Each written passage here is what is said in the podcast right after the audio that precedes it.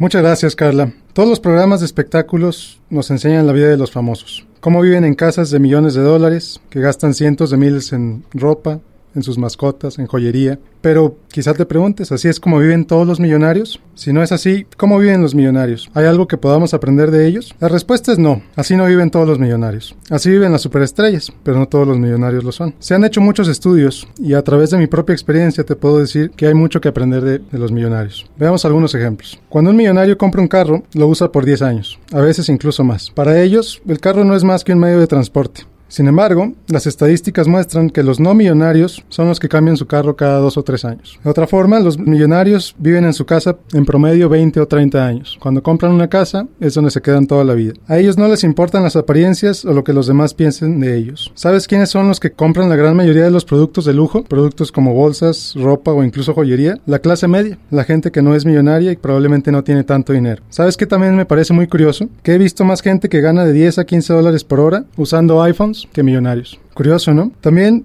los millonarios cuidan el dinero. Ellos saben en qué gastan. Si algo les parece caro, no lo compran, aunque definitivamente tienen el dinero con que comprarlo. Los no millonarios, como seguramente te ha pasado, cuando algo les gusta lo compran. Si no tienen el dinero, se endeudan. Gran diferencia. Algo muy importante también, a los millonarios les importa más vivir cómodos que vivir rodeados de lujo. Para ellos, tener más cosas es tener más problemas. Entonces muchas veces simplemente gastan y compran aquello que les es importante en vez de comprar algo que les hace ver mejor ante los demás. También los millonarios disfrutan su día, pero se preparan para el mañana. Ahorran, son previsores. Y por último, los millonarios generalmente no presumen lo que tienen, simplemente lo disfrutan. En pocas palabras, los millonarios llevan una vida simple, no les importa lo que los demás piensen de ellos y cuidan el dinero. Y piénsalo, en realidad así es como se hicieron millonarios y así es como se conservan. Sabiendo esto, creo que todos deberíamos empezar a vivir como ellos. Y bueno, pues si quieres des desenredar tus finanzas, puedes mandarme tus preguntas a través de la página de Facebook de MBS Noticias El Paso Juárez o a través de mi página en Twitter, Miguel G. García. Soy Miguel Gómez para Noticias MBS.